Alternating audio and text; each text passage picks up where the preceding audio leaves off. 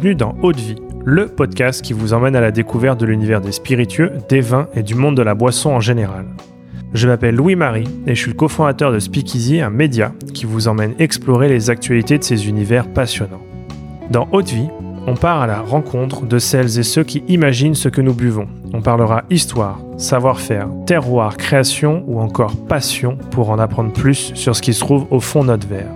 Mais avant de vous laisser avec l'épisode du jour, pensez à vous abonner et à laisser une note plus un avis sur Apple Podcast. C'est la meilleure des récompenses pour toutes les heures de travail effectuées chaque semaine. Bonne écoute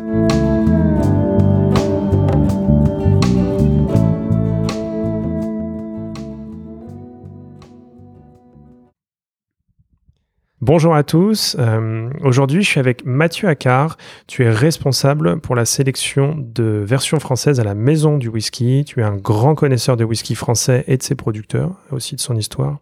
Une passion euh, qui se découvre euh, en ligne avec le site whisky-français.com que tu as cofondé en 2017.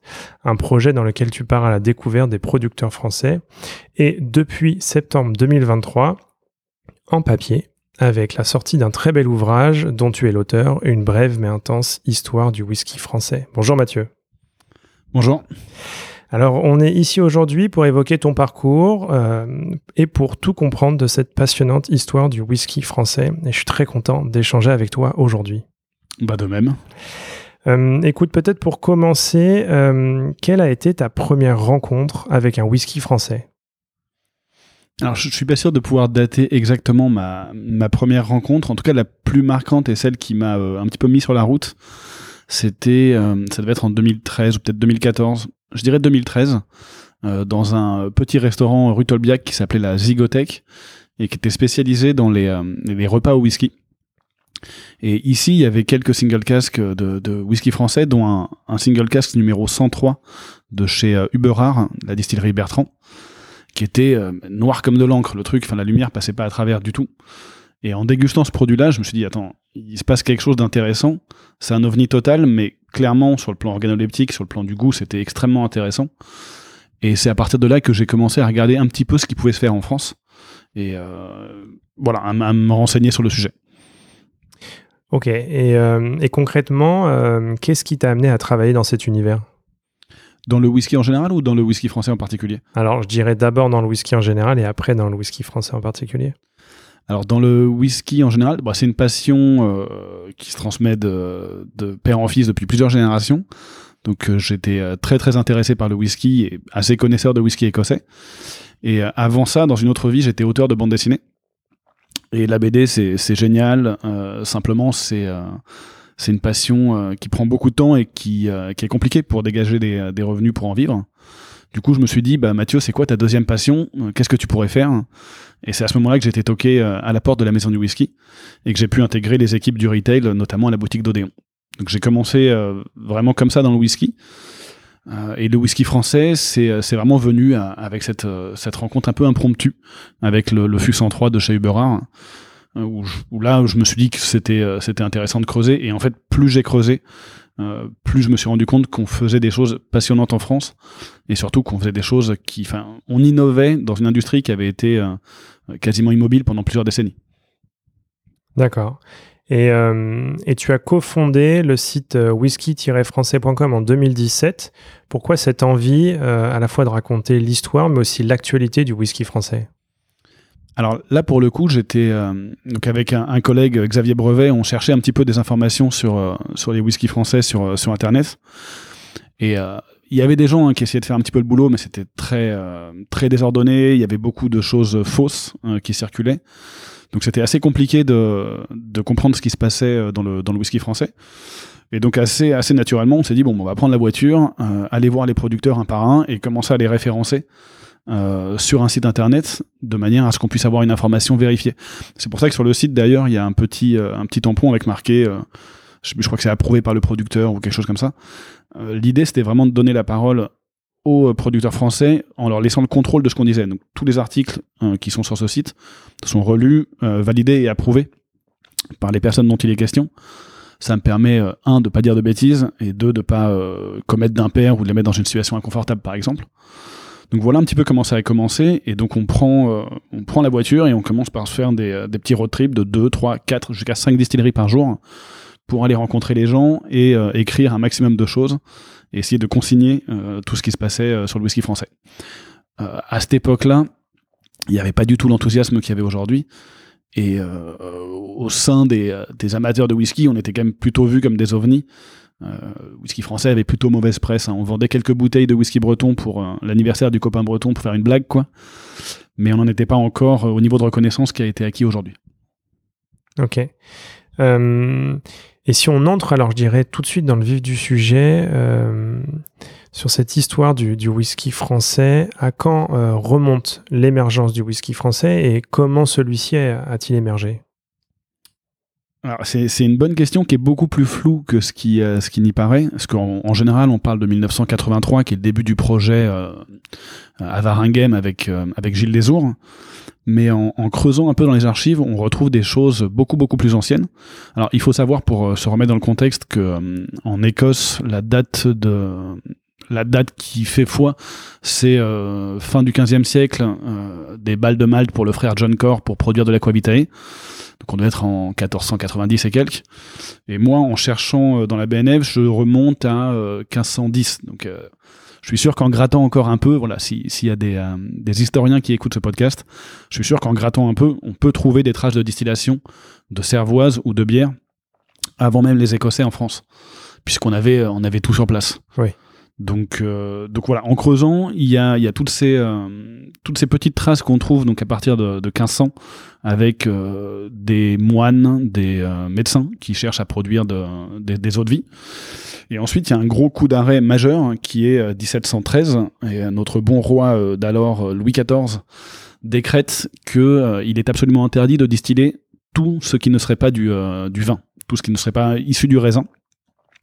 Donc officiellement, pour des raisons de, santé publique, officieusement, euh, on y verra les débuts euh, flamboyants du lobby du vin euh, sur cette catégorie. Donc du coup, par décret, interdiction des grains, interdiction des mélasses, interdiction des lits, et pendant quasiment deux siècles, il ne se, il distille plus de céréales en France, à une exception près, qui est la distillerie de Dunkerque, qui produit du genièvre, donc un, un alcool de grain aromatisé au baie de genévrier et qui a le droit d'en produire sur le sol français à la seule et unique condition de l'exporter intégralement. D'accord. Mais euh, pour le reste, euh, pas de, pas de distillation de grains en France. Donc ça met un sérieux coup d'arrêt euh, à une industrie qui était, qui était naissante. Et il faut attendre 1789 pour que bah, tous les interdits sautent. Hein, tout ce que, on, remet tout à zéro et tout ce qu'avait dit le, ce qu'avait dit les rois est forcément remis en cause. Et donc là, on retrouve quelques traces de distillation, sauf que euh, début, euh, début 19e, en 1815, date à vérifier, vous avez la fameuse éruption du volcan euh, Tambora, qui va projeter, donc c'est à l'autre bout de la planète, hein, mais ça va projeter un, nuage de particules en, haute atmosphère qui va générer des hivers, enfin des années, des années sans été en Europe. Et du coup, là, les récoltes de grains sont extrêmement mauvaises, et donc on, quand on a, quand la famine tape à la porte, on évite de distiller le grain, on le garde pour, pour manger un petit peu. Et donc, de nouveau, euh, la production d'alcool de, grain tombe en désuétude en France.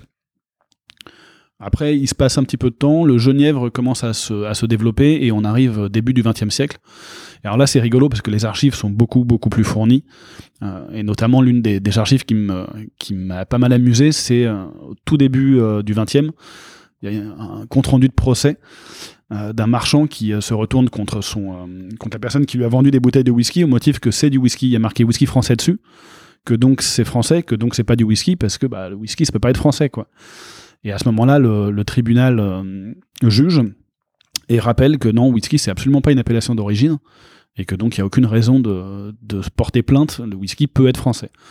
Donc ça prouve un petit peu par biais qu'il y avait quelques caisses de whisky français qui circulaient à l'époque. Euh, ensuite, on retrouve plein de marques euh, tout au long du début du 20e, plein de marques euh, où en gros, on achète un petit peu de single malt en Écosse, on le mélange avec beaucoup d'alcool de, grain produit en France, on lui met un nom, on lui met un nom plutôt écossais, plutôt à consonance anglo-saxonne, parce qu'à l'époque, revendiquer du whisky français, ça aurait, ça pas du tout marché. Et donc on va trouver pas mal de produits, Black and Tan, Nelly Hanson, des, noms un petit peu comme ça qui veulent pas dire grand chose qui sont des whiskies à minima semi-français. au sens où une bonne partie de l'assemblage est, produit en France. Et du coup, c'est un de ces whiskies-là, justement, qui va arriver jusqu'à la table du président en 1983. Et c'est un produit qui s'appelle le Bignou, qui s'appelait le Royal numéro 1 avant, qui est, qui est distillé à entrain et qui, voilà, c'est encore une fois 90% de grains et quelques pourcentages de malt écossais. Et là, ce qui est drôle, c'est qu'on retrouve l'article du Monde de l'époque où le journaliste parle d'un scotch français à la table de l'Elysée. Donc déjà, scotch français, euh, on appréciera le non-sens. Euh, mais euh, il dit en gros, voilà, c'est un article qui traite plutôt de politique, mais tiens, c'est étonnant, il y, a, un scotch français sur la table. Et c'est en lisant ce, ce, cet, article-là que Gilles Lesourd, en Bretagne, va se dire, attends, on peut faire du whisky en France? Bah, allons-y, je vais faire du whisky avec la distillerie que j'ai récemment repris à Lannion. En fait, c'est hyper important de, garder en tête que pendant, pendant tout ce temps-là, il y avait un verrou psychologique. Euh, on se disait, on s'interdisait de faire du whisky en France parce qu'on pensait un peu, sans, sans s'être trop posé la question, que le whisky, ça devait être écossais ou irlandais. de la même manière que le cognac est une AOC, on aurait pu imaginer que, le whisky soit de même. Et donc on s'est beaucoup freiné a priori, et à partir du moment où ça a été lancé par, euh, par Gilles Lesourd, bah, ça va prendre encore quelques décennies, mais l'histoire était en marche. D'accord. Donc euh, ouais, dans l'histoire récente du whisky français, 1983 date un peu fondatrice. Et ensuite, euh, dans les années qui, qui ont suivi, il y a de nombreuses initiatives qui ont émergé, alors en Bretagne, en Alsace, en Lorraine, dans le Nord ou encore en Corse, avec de, de beaux projets. Parmi tous ces projets, est-ce que euh, il y en a un qui t'a euh, particulièrement marqué? Il y, en a beaucoup qui m'ont particulièrement marqué, mais si je reprends le, tout début, euh, tu vois, tu disais donc 1983, Gilles Lesourd, ancien pharmacien, reprend la distillerie Varinghem et il se lance dans un, dans un whisky. Et là, Gilles, c'est quelqu'un de pragmatique. Il regarde ce que font les Écossais. Et il se dit, bon, comment ils font? Ils ont deux siècles d'expérience, je vais m'inspirer de ça. Et il produit ce que j'appelle moi la première voix du whisky français, qui est une voix qui, qui assume sa filiation par rapport à l'Écosse euh, et qui s'inscrit vraiment dans la continuité. Et c'est ce qui explique qu'aujourd'hui, les whiskies armoriques de la distillerie Varinghem sont des très très beaux distillats élevés en fût de sherry, en fût de bourbon, et qui se comparent euh, point pour point euh, à des whiskies écossais. Et juste après, il y a un deuxième projet qui, que je trouve absolument génial, qui est un peu la deuxième voie, qui est le projet qui est totalement l'opposé, qui est celui de Guy Lelay, de la distillerie des Menhirs, et qui lui se dit ouais, du whisky, pourquoi pas, à condition de ne surtout pas faire comme les Écossais. Ça m'intéresse pas du tout. Et, euh, donc, en rentrant euh, d'Écosse, un jour, il passe devant un champ de blé noir. Il se dit bah tiens, je suis breton. Euh, le blé noir, c'est la céréale bretonne par par excellence. Je vais donc faire du whisky de blé noir. Et ça, c'est totalement disruptif selon le mot consacré aujourd'hui. Et donc, il ouvre une totale euh, différente voie, puisqu'il va distiller du blé noir dans des alambics charentais, donc dans des alambics de type français, qui va élever dans des anciens fûts de cognac, donc là encore euh, une fabrication française, et donc il va vraiment prendre le contre-pied de Gilles Lesourd, et à, eux deux, je pense que tout le champ des possibles du whisky français se situe entre les deux pionniers, euh, donc la distillerie des Menhirs et, et la distillerie Varinghem. Ça, c'est un projet qui m'a beaucoup passionné, pour le coup, les, les Menhirs, surtout qu'aujourd'hui, ils sortent des trucs qui sont vraiment très solides. Euh, et bah, j'aime beaucoup ce que font, euh, ce que fait Varinghem, mais il y a toujours une petite, affection pour les challengers, les gens qui vont un petit peu là où personne n'a été avant. Donc euh, clairement, le, projet de Guy Lelay aujourd'hui de ses, de ses enfants, c'est ça, c'est passionnant. Après, tu parlais de, de Mavella en Corse, du Nord, etc. Un petit point qui est intéressant dans l'histoire, c'est que effectivement, juste avant les années 2000, on a la distillerie Clessens qui distille tout au nord, on a Gilbert Hall qui s'est lancé en Alsace et on a Mavella qui s'est qui s'est lancé euh, sur la sur, euh, sur l'île de Corse. Donc ça plus les deux Bretons, on a euh, les quatre points cardinaux qui sont qui sont balisés et en fait on a déjà on a déjà une bonne couverture alors qu'on est tout juste en 2000. Ensuite entre 2000 et 2010 quoi, on arrive à une vingtaine de distilleries donc ça reste ça reste tout petit. Et en 2009, il y a l'un des projets que moi je trouve absolument passionnant, qui est celui de Frédéric Révol au domaine des Hautes-Glaces, où là, on va euh, aller chercher euh, à capter le terroir, à comprendre si le terroir est une notion pertinente euh, dans, le, dans le whisky. Là, on fait quelque chose que, qui est extrêmement rafraîchissant, puisque dans le, dans le whisky, la question de la céréale était vraiment pas du tout traitée pour, les, pour la majorité des, des Écossais, qui, qui voient les, les distilleries sur, comme de l'industrie, hein, tout simplement. Une bonne céréale, C'est une céréale qui est OK au niveau du goût, mais qui va avoir un rendement maximal. Donc un maximum d'amidon dedans, avec lequel on va pouvoir extraire du sucre, faire un brassin assez fort en degrés. Et en gros, vous faites un calcul, vous me dites un hectare, ça me rapporte, ça me rapporte tant de litres de whisky. Et une bonne orge, c'est celle qui m'en rapportera le plus. Et donc, mécaniquement, ils se sont tous portés sur des orges assez, euh, assez similaires, euh, avec pour objectif le rendement. Ce qui est intéressant en France, c'est que euh, bah, nous, on n'a pas du tout ce réflexe-là. On a des réflexes issus du monde viticole. Et quand vous allez acheter une bouteille de vin, vous voulez savoir si c'est euh, du Gamay, du Syrah. Vous avez et puis vous allez vous intéresser au terroir aussi. Vous allez savoir que c'est pas pareil euh, d'un côté de la route que de l'autre côté quand vous êtes en Bourgogne. Donc on a un attachement à la matière première très très particulier euh, qui fait que quand Fred et Frédéric Révolt se lance, bah, il, a ces, réflexes-là en tête. Il se dit attends, whisky, ok, mais quelle est la place de la céréale dans le goût de ce que je déguste? Et là, c'est un projet qui, qui mérite de s'y pencher très clairement. Là, on évoque effectivement, euh, je dirais, des acteurs euh, qui euh, sont tout de suite entrés par le prisme de la distillation. mais comme, tu le dis dans ton ouvrage, il y a entre les années 2001 et 2010 les brasseurs aussi qui, s'intéressent à l'élaboration de whisky français. Est-ce que tu peux nous en dire un peu plus? Alors effectivement, quelque chose que euh, que qu'on oublie souvent, c'est que euh, la bière et le whisky, c'est quand même assez proche. Euh, dans les deux cas, il s'agit de, de prendre de la céréale qu'on fait malter et créer un brassin avec. Alors pour de la bière, je, je la mélange, enfin j'en fais de la farine, je la mélange à de l'eau chaude et je vais avoir une phase d'ajout de, de, houblon et d'ébullition. Pour le whisky, on n'a pas cette phase d'ajout de houblon, mais on va aller sur la distillation puis le vieillissement derrière. Donc c'est vraiment de, de, produits qui sont très proches. Et euh, nous, la bière en France, on savait déjà faire. Euh, il faut savoir qu'en France, on est, euh, on est un, des leaders mondiaux de, de, la production de malt. et on a du savoir-faire brassicole. Bah, 1664, j'imagine que c'est une date emblématique, mais qui rappelle que qu'on sait faire ça depuis longtemps.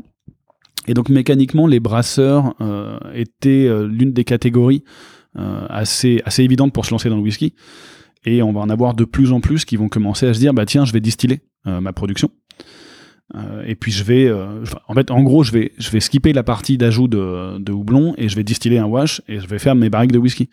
Et alors, ce qui est assez marrant, c'est que ces, euh, ces brasseurs-là, en plus, en phase 2, ils ont une industrie quasiment morte qui est celle de la distillation à façon. Mhm. Puisque dans les années 60, il y a un décret qui passe qui va mettre, la, qui va mettre fin à ce qu'on appelle la, le privilège de bouilleur de cru. Et donc petit à petit, euh, le nombre d'alambics ambulants euh, va péricliter, tout simplement parce que le nombre de gens euh, éligibles à la distillation de leur, de leur cru diminue. Donc c'est vraiment un, business model qui s'éteint et qui va trouver avec les brasseurs et le whisky un relais assez inattendu. Et donc l'une des histoires intéressantes, c'est celle de, Bruno Mangin. on est donc on est brasserie Rouget de Lille à Blétérance dans le dans le Jura qui, euh, qui fait un, une excellente bière et qui va préparer un excellent wash et qui va se rapprocher d'une petite brûlerie à côté. Donc une brûlerie, c'est un autre nom pour une distillerie, qui dispose d'un alambic ambulant euh, assez ancien et ensemble, ils vont commencer à produire quelques barriques de whisky petit à petit qui vont devenir euh, qui vont devenir assez emblématiques qui sont des, grands grands produits et qui permettent voilà des, des machines qui étaient euh, vouées à, à l'extinction de fonctionner de nouveau. Donc ça c'est vraiment une partie dans le whisky français que je trouve assez sympa. C'est euh, finalement on a un patrimoine de la distillation en France qui qui trouve un relais de croissance inattendu. Et c'est le cas c'est le cas pour cette histoire avec Bruno Mangin mais pour beaucoup beaucoup d'autres. Je pense notamment à la distillerie Nalin vous avez, c'est l'une des rares distilleries à encore faire euh, sillonner l'alambic dans les monts du Lyonnais. Et donc, si vous allez pendant la campagne de distillation, vous avez un tracteur qui tire un alambic à travers des paysages vallonnés assez sympathiques pour aller euh, distiller des bières, des lits, des mares euh, dans différents villages. Donc, les brasseurs, oui, c'est une, catégorie évidente. Je citerai aussi euh, Ninkasi, qui est quand même un, gros projet euh, sur, le, sur le sujet, que les, euh, si vous avez des auditeurs près de Lyon, je pense qu'il n'y a pas de sujet, ils connaissent. Et inversement, si vous avez des auditeurs près de Lille, la bière page 24, faite par la brasserie Saint-Germain, a donné naissance à un projet de distillerie qui s'appelle TOS, et qui là aussi est assez passionnant. Avec des produits un peu hybrides par rapport à ce que je disais avant, c'est-à-dire extrêmement classiques dans le vieillissement. des fûts de Moscatel, des fûts de Bourbon, des fûts de Sherry, euh, mais distillé avec un petit alambic Holstein, donc un petit alambic à colonne, qui, euh, qui n'existe pas du tout en Écosse, pour le coup. Mais qui fait des whiskies qui sont extrêmement doux et suaves, pour le coup. Là, on, a évoqué euh, un peu effectivement cette phase de, création, les premiers remous, la, montée en puissance. mais aujourd'hui, on assiste quand même à une phase d'accélération forte. Dans ton livre, tu parles euh, du rôle de notamment la disparition de la mention euh, No Statement pardon, sur, sur les bouteilles qui ne, qui ne comportent pas de, compte d'âge. Et tu parles euh, aussi de la multiplication des expérimentations sur des fûts et de la notion de finish. comment est-ce que tous ces éléments ont, aidé et ont permis l'accélération du whisky français? Alors oui, effectivement, il y a, en fait, il y a, il y a c'est là que je pense qu'on voit que euh, on est dans un moment euh, assez intéressant, c'est que le contexte du whisky, en règle générale, se montre favorable à l'émergence du whisky français, mais un peu, euh, un, peu par accident ou parce que c'est le bon moment. Mais en fait, si vous voulez, l'industrie du whisky a connu une dernière grande crise de surproduction dans les années 80. Donc euh, les distilleries en Écosse sont, avaient beaucoup beaucoup de stock. Hein. C'est d'ailleurs à partir de ce moment-là que certaines distilleries iconiques ferment. Et c'est ce qui fait qu'à partir des années 2000, euh, les équipes marketing qui reprennent euh, le, business des distilleries sont assis sur un, sur un tas de très très très vieux whisky. Et donc l'idée l'idée marketing selon laquelle plus c'est vieux plus c'est bon commence à être extrêmement poussée à ce moment-là. C'est vraiment toute la communication est faite sur euh, le 18 ans est meilleur que le 12 ans, quoi. Ça paraît évident. Et aujourd'hui, ça paraît encore évident dans la, dans la tête de beaucoup de personnes. Sauf que dans la réalité, euh, je pense notamment aux amateurs de whisky tourbé, je leur, je leur conseille de comparer euh, la Gaveline 8 et la Gaveline 16. Bah, c'est pas dit qu'ils préfèrent le 16, parce qu'un whisky tourbé, c'est extrêmement bon quand c'est frais, quand vous avez un vieillissement qui laisse de la place au distillat, puisque la tourbe est, vraiment dans le distillat, mais non pas dans le vieillissement. Donc il y, avait vraiment cette idée-là un petit peu euh, un petit peu simpliste de plus c'est vieux plus c'est bon qui s'était installé. Ça a très bien marché. Le whisky est une industrie qui s'est extrêmement bien portée, euh, qui se porte toujours d'ailleurs assez bien. Et du coup, les volumes qui étaient disponibles dans les distilleries ont commencé à baisser. Du coup, des distilleries euh, iconiques, je pense Glenmorangie par exemple, qui qui sortait tout le temps des comptes ou même Macallan, hein, Macallan qui sort euh, des, des, séries il y a une dizaine d'années qui s'appelait Amber, Sienna et Ruby, qui commence à sortir ce qu'on appelle des NAS, donc pour No Age Statement, c'est-à-dire en gros, euh, on va plus afficher un compte d'âge sur la bouteille, on va communiquer sur autre chose. Mhm. On va communiquer sur notre maître de chai, notre capacité d'assembler, nos fûts. Hein, on a, on a des, nouveaux finishes qui apparaissent. Ça, il faut penser à, faut rendre à Bill Lumsen de Glenmorangie euh, la paternité de ce, mouvement-là, qui va lancer bah, Glenmorangie Nectar d'or. C'est vieilli en foot sauterne, donc c'est différent et ça devient un argument marketing un petit peu différenciant. Et donc finalement, le whisky français, qui lui ne peut pas faire les économies d'échelle qui sont réalisées en Écosse, parce que les unités de production sont toutes petites, hein, on se, se rend pas compte, mais euh, en France, vous avez des producteurs qui tournent avec des alambics de 300 litres. Donc c'est euh, c'est plusieurs jours pour remplir une barrique. Euh, à côté de ça, euh, Glenlivet produit en, quelques jours euh, l'équivalent de la production française. Donc il y a, y a, vraiment deux, deux, deux tailles extrêmement différentes. Et ils peuvent pas faire les économies d'échelle et se battre sur les prix pour des, des, très, très vieux comptes d'âge, mais on a un paysage viticole, un paysage de production qui fait qu'on a accès à beaucoup beaucoup de barriques différentes. Et donc dans le whisky français, ce qui est passionnant, c'est que pendant euh, presque 15 ans, ça va être un petit peu n'importe quoi, mais de manière assez joyeuse. Tout le monde va tester le fût d'à côté. Alors on va tester tous les fûts de vin rouge, tous les fûts de vin blanc, on va tester les fûts de vieille prune, les fûts de cognac, les fûts d'armagnac, les fûts de calva. On va s'autoriser beaucoup de choses, là où les Écossais, eux, étaient extrêmement encadrés, et donc sont beaucoup plus euh, sages dans leurs expérimentations. Et nous, bah, forcément, il y a des trucs qui sont qui pas trop marché, mais on va aussi découvrir des choses qui marchent extrêmement bien. Euh, je pense par exemple à l'utilisation de fûts de vin blanc sec, euh, qui se révèle extrêmement efficace, le fût de sauterne bien entendu aussi. Euh, le fût de cognac, c'est intéressant. Et donc on va commencer à pouvoir proposer des produits vraiment différents en parlant un petit peu de notre savoir-faire sur d'autres catégories, et ça va permettre au whisky français de, conquérir de nouveaux, amateurs. Malgré le fait qu'ils soient pas capables d'afficher 10, 15 ou 20 ans aujourd'hui. Ça viendra, hein. il, y a, quelques distilleries qui, qui, arrivent à sortir du 10 ans, mais c'est des volumes extrêmement petits euh, comparativement à ce que peuvent faire les, les, Écossais. Et puis, dans le fond, je suis persuadé qu'on peut faire du très très bon whisky en 5 ans. Oui. Tel que le faisaient les Écossais euh, à l'époque, hein, dans les années... Euh, j'ai quelques vieux bouquins dans les années 60. Un bon whisky, il, a, il, est bien à 5 ans, il est à 8 ans, il est très bien. Il est au summum à 10. À 12, il est un peu passé. Et au-delà, ça n'a pas d'intérêt. Et vous voyez ça écrit en anglais dans des bouquins en Écosse dans les années 60. Donc, je profite de ton podcast pour rappeler voilà, que c'est, il y a un peu un effet de mode derrière cette logique de plus c'est vieux, plus c'est bon. Et, c'est plutôt plaisant de voir qu'on en sort. ça va permettre aux, producteurs de proposer des choses un peu différentes et d'amener un peu de fraîcheur dans cette industrie. Ok. Euh, aujourd'hui, comme on l'évoque un peu, on est dans une phase euh, d'ébullition euh, extrêmement importante. Le nombre de distilleries de whisky est passé de 35 en 2015 à plus de 100 actuellement, avec de, très nombreux projets en cours de développement. On atteint aussi une certaine maturité avec l'arrivée sur le marché des premiers d'âge importants. On a vu euh, le Edu Graal euh, et ses 21 ans. Euh, on parle aussi d'IGP Whisky de France. comment est-ce que toi, tu imagines la suite du développement du whisky français dans les prochaines années? Bah alors, pour le coup, ça va être, ça va être le, bouquin, enfin, c'était un bon moment pour l'écrire parce qu'on estimait justement que la première phase était terminée et que là, on rentre vraiment dans une, dans une deuxième ère de développement puisqu'effectivement, on est à l'ère où les volumes arrivent. C'est-à-dire que concrètement, l'année dernière, on a produit euh, à peu près 4 millions de bouteilles et on en a vendu 1,5 million. Ça veut dire qu'il va falloir sérieusement augmenter les, euh, ventes dans les années euh, suivantes si on veut pouvoir écouler les stocks qui sont produits actuellement. ça, c'est notamment dû aussi à tout l'appareil industriel de cognac qui s'est mis à produire du whisky.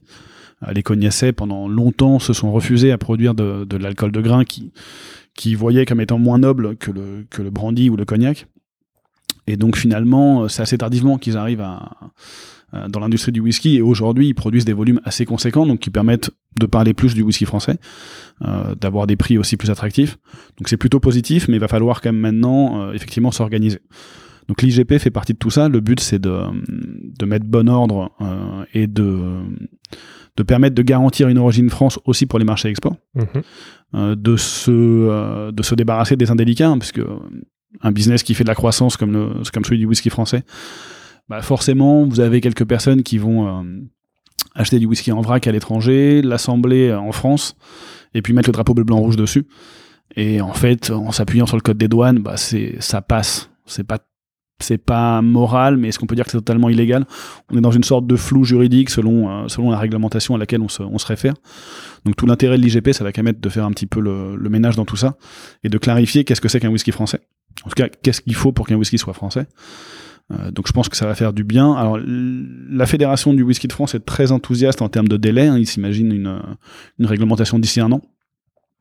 Euh, d'expérience avec l'INAO, ça peut être un peu plus long, mais bon, clairement, avant la fin de la décennie, euh, on sera euh, on sera organisé sur ce sur ce plan-là. Donc ça, c'est une très bonne chose.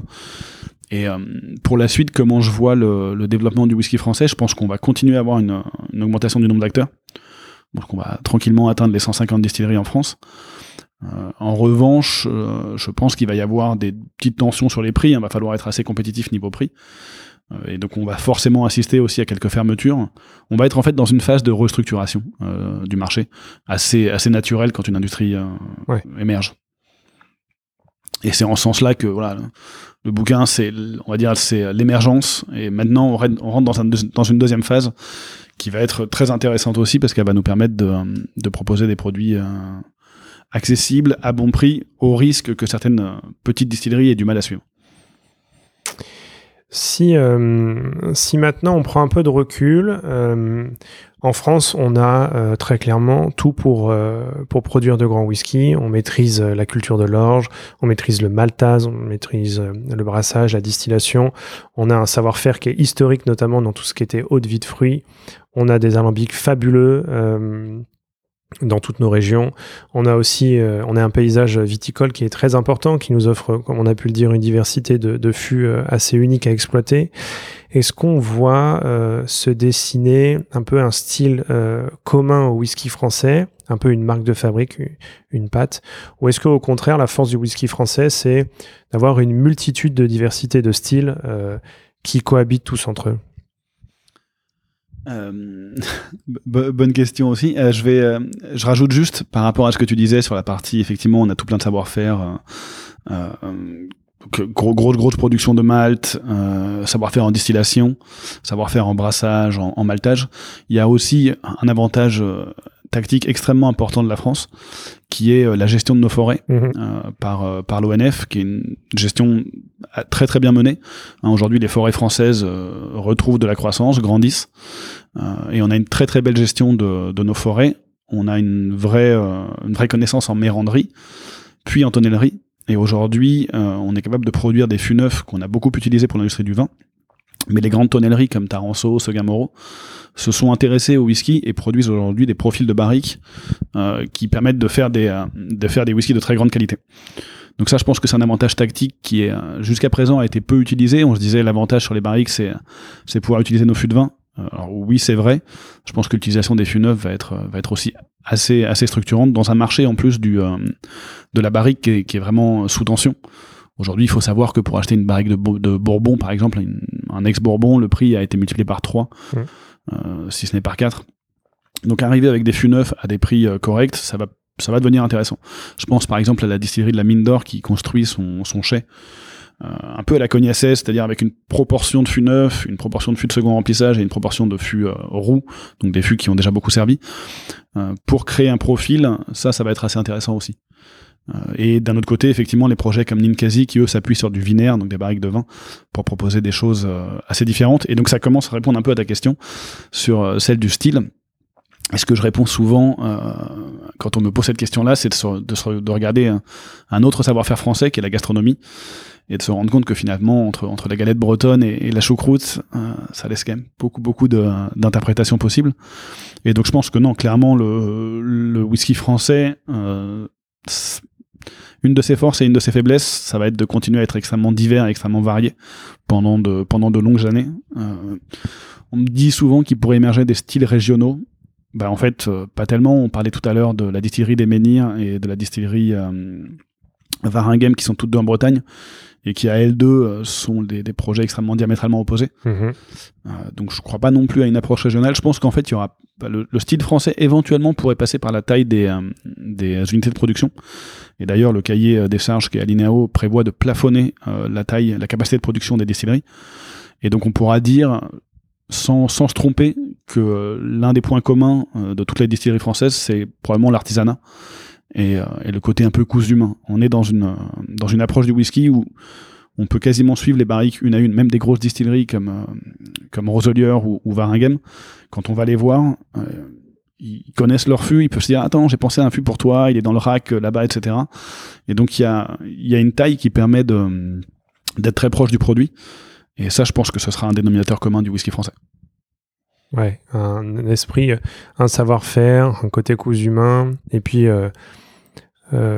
aussi euh, une connaissance et une appétence pour, pour le goût, finalement. Exactement. Par contre, du coup, euh, connaissance et appétence pour le goût, ça, ça indique que ben on, on va on va en produire on va produire plein plein de goûts différents. Euh, et donc, euh, on ne pourra pas avoir des, des critères organoleptiques et dire, par exemple, euh, le whisky français est doux et fruité. Ça, ça risque d'être euh, compliqué. Surtout qu'on a des gens qui adorent la tourbe en France, donc ça, c'est un, un autre sujet aussi. Ouais, un, un autre sujet qu'on pourra aborder euh, dans un prochain podcast. Mais avec plaisir.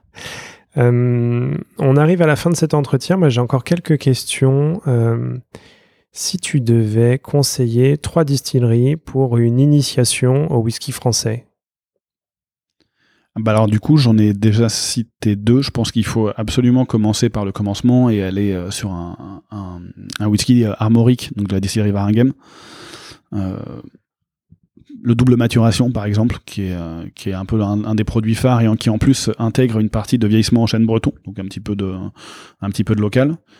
D'un autre côté, il faut poursuivre avec la distillerie euh, des Menhirs, goûter euh, les premiers et les seuls et uniques whisky 100% blé noir au monde et mesurer à quel point ça peut être différent. Et pour le troisième, c'est c'est compliqué de se limiter qu'à trois quand même. Euh, J'irai sur la distillerie Castan euh, pour deux raisons. Euh, parce qu'ils ont un produit tourbé et donc c'est toujours bien dans une initiation de terminer par un tourbé. Euh, et parce que eux, ils sont assez emblématiques de, de ce qu'on a pu faire d'innovant en distillation. Donc à la distillerie euh, Castan, on est dans le Tarn, et eux ils utilisent un ancien alambic à fruits qu'on appelle un alambic à vase. En fait, il y a plein de modèles différents. Il y a l'alambic bourguignon, il y a mais, mais le leur a quatre vases et il est suivi de, de colonnes de, de petites colonnes de distillation derrière. Et donc il a une manière de produire du whisky qui est absolument unique en injectant directement de la vapeur dans le brassin. D'accord. Euh, donc c'est un, mode de chauffe totalement inédit. hein. En, en Écosse, vous avez euh, soit la chauffe directe à flamme nue, soit la chauffe indirecte avec un serpentin euh, dans l'alambic.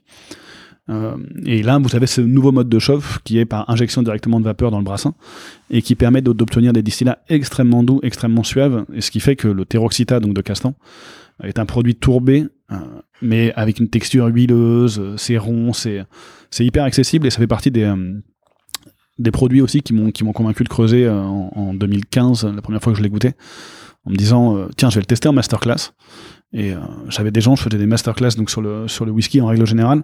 Je mettais celui-ci et les gens, alors même que c'est du fût de vin, que c'est de l'alambic qui n'a rien à voir avec l'Écosse, bah voyaient pas le problème et le trouvaient euh, extrêmement bien. Donc ce qui est intéressant, c'est que c'est produit totalement différemment, mais que sur le plan organoleptique, ça reste assez sage finalement. Donc voilà pour les trois. Après, je, je recommande quand même d'aller voir au domaine des hautes glaces. Mais c'est C'est ton joker. voilà, c'est mon joker. On en a parlé tout à l'heure, mais mais c'est un travail passionnant. Ils viennent de sortir une nouvelle gamme euh, avec un produit qui s'appelle Indigène.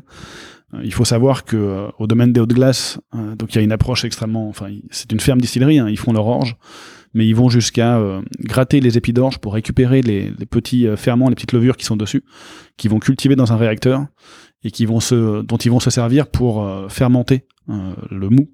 Donc c'est c'est un niveau de purisme jamais atteint dans l'histoire du whisky. Ouais, une autre histoire passionnante à suivre. Ouais, de près. Ça nous emmène à notre deuxième question. À quelqu'un qui, euh, qui connaît déjà un peu le whisky français, qui souhaite découvrir de nouvelles choses, est-ce qu'il y a, y a un projet euh, en cours qui, euh, qu'il faut suivre de près dans les prochains mois ou, dans les prochaines années qui te fait particulièrement vibrer? Bah, il y a, y a plusieurs projets. Y a pour les pour les gens qui veulent se rassurer, on va dire, et rester dans la première voie du whisky français que j'ai décrit tout à l'heure, celle de celle de Gilles Lesour. Je conseille de se pencher sur la distillerie Strobel, qui est maintenant rebaptisée euh, Maison euh, Gilles Victor, qui produit des distillats de très très très grande qualité, qui a sourcé, euh, qui a construit un réseau pour aller sourcer des barriques de sherry dans des bodegas euh, exceptionnels et qui va sortir un whisky très prochainement. Et honnêtement, euh, j'ai goûté les New Make, euh, les presque whisky. C'est en termes de qualité, c'est exceptionnel. Euh, ça, boxe dans la catégorie des, Écossais sans problème, même si euh, euh, Gilles Victor, le maître distillateur, vous dira que oui, c'est juste un peu correct. C'est quelqu'un de très humble et c'est bien parce que l'humilité, ça lui permet d'affiner toujours de plus en plus ce qu'il fait. Et donc ça, c'est un très très beau projet qui s'inscrit dans, la voie, on va dire, écossaise et qui convaincra, je pense, tous les gens un petit peu sceptiques qui se disent que le whisky est juste écossais, bah, qui peut être français. Et, euh, et là aussi, j'utilise mon joker. Et l'autre projet que je trouve passionnant, effectivement, c'est le château du Barou, Mhm. euh, qui là s'inscrit clairement dans la, dans la deuxième voie du whisky français, donc celle, celle de Guy Lelay, avec euh, un, un- un jeune couple qui s'est installé dans le, dans le château du Barou, qui est une ruine, et qui lance un projet de fabrication de whisky sur place pour restaurer le château, pour le faire vivre. Et en fait, quand ils sont arrivés sur place, ils se sont dit, bah attends, on va, on va faire du whisky, mais nous, on veut faire quelque chose qui soit, qui ait une identité assez forte. Et autant vous avez le sarrasin en Bretagne, qui est assez logique, autant en fait en Haute-Provence, vous avez une IGP euh, autour du petit épeautre de Haute-Provence, Oui. qui est une céréale assez rustique, un ancêtre du blé, qui du coup a l'avantage de extrêmement bien tenir euh, le choc par rapport aux, événements climatiques, notamment aux fortes canicules euh, qu'on peut avoir actuellement, et qui donne un, whisky euh, hyper doux, hyper suave. Et en plus, donc le projet du château du Barou, c'est un projet hyper solide avec une micro malterie, euh, micro brasserie, micro distillerie, tout sur place et euh, une approche un peu vraiment proche du terroir puisqu'ils ont construit un réseau avec plein de producteurs de, l'IGP Petite Épaule de Haute-Provence pour assurer une rémunération saine et juste pour tout le monde et produire un whisky qui soit le plus qualitatif possible. Donc là, clairement, c'est aussi un truc à suivre. Ouais. Bah, super. Bon, on suivra. En, Ah, en- vrai, Joker, Joker Non, non, non, je peux pas parce que je, euh, je, je m'arrêterai jamais. Mais en vrai, il y en aurait, il y en aurait. Parce que je pense à tous ceux bah, que j'ai pu croiser dans le dans le projet du bouquin. Et en fait, des projets passionnants en France, il y en a plein. Je, je dirais juste un, un petit conseil, c'est que je pense que où que vous soyez ou où que vous partiez en vacances aujourd'hui, euh, il y a au moins une distillerie de whisky dans le coin, c'est sûr. Il y en a partout. Euh, Moi-même cet été en vacances, j'ai découvert deux nouvelles distilleries par hasard de whisky. Donc ça, vaut la peine de l'avoir en tête et d'aller rencontrer ces gens-là. On est à une époque euh, du whisky français où on peut encore parler euh, aux maîtres distillateurs, aller dans les chais, voir les alambics. Donc il faut en profiter, puisque le, la catégorie se structurant, bah, petit à petit, c'est des choses qui seront... Il faudra passer par un visitor center ou, ou ce sera tout simplement plus accessible. Donc voilà, j'invite vos auditeurs à, à, aller à la rencontre des producteurs de whisky français. Génial. Euh, pour finir, euh, quelle est ta plus grande claque de dégustation sur un, un whisky français?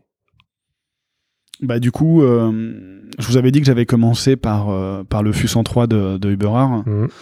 Euh, Jean Metzger, le, le, chef du projet whisky à la distillerie Bertrand, m'en avait gardé un petit peu.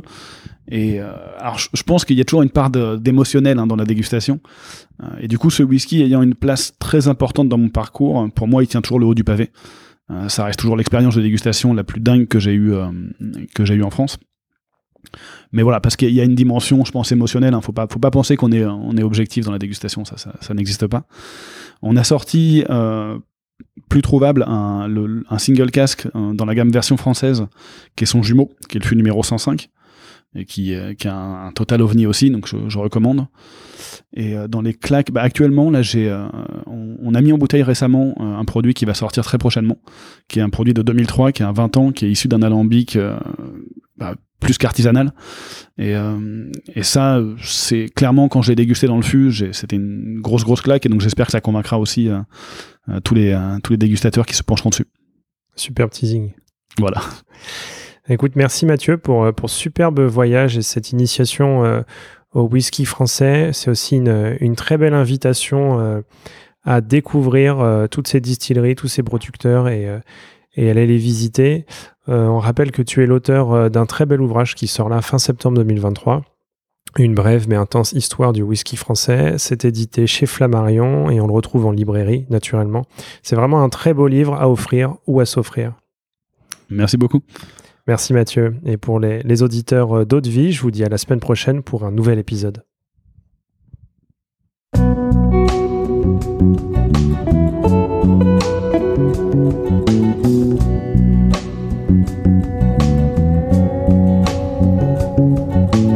Haute Vie, c'est terminé pour aujourd'hui. Enfin presque. Si vous avez aimé cet épisode, pensez à noter Haute Vie 5 étoiles sur Apple Podcast avec un petit commentaire pour nous encourager. C'est ce qui nous aide à gagner en visibilité et nous encourage à produire toujours plus d'épisodes. Enfin, si vous souhaitez en apprendre plus sur l'univers des vins, des spiritueux et du monde de la boisson en général, rejoignez-nous sur Speakeasy, le lien est dans la description. Merci encore et à la semaine prochaine.